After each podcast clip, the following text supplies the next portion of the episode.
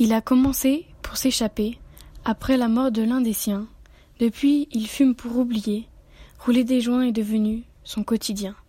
Il ne peut plus s'en passer, même s'il essaie d'arrêter. Il est accro et considéré comme un drogué.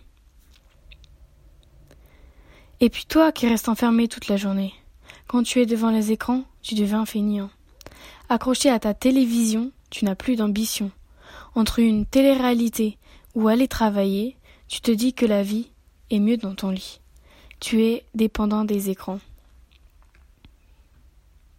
Tu n'as que huit ans, et pourtant la balance indique cent. Habitué à manger, tu ne peux plus t'arrêter. Granola, Nutella, anchois, quinoa, tout ce qui passe par là. Est-ce une maladie ou pas? Tout ça est la boulimie.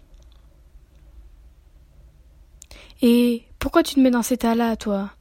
Tout ça parce que t'as bu un litre de vodka et tu te dis que au pire, tu finiras que par vomir. Mais y a pas que ça. Ton petit cas que tu vois que tous les cinq mois. Tout ça parce que t'es trop bourré pour t'en occuper. T'es alcoolique et ça commence à se voir à ton physique. Tous les hommes te font la cour, mais toi, tu préfères leur faire l'amour. À toutes les soirées, tu te fais insulter, mais tu t'en fous. Tu ne penses qu'à baiser. Et tu ne peux plus t'en passer. Alcoolique ou boulimique, nymphomane ou toxicomane, tout ça n'est pas une leçon. C'est l'addiction et c'est bien réel. Ça commence sans pression et ça en devient mortel.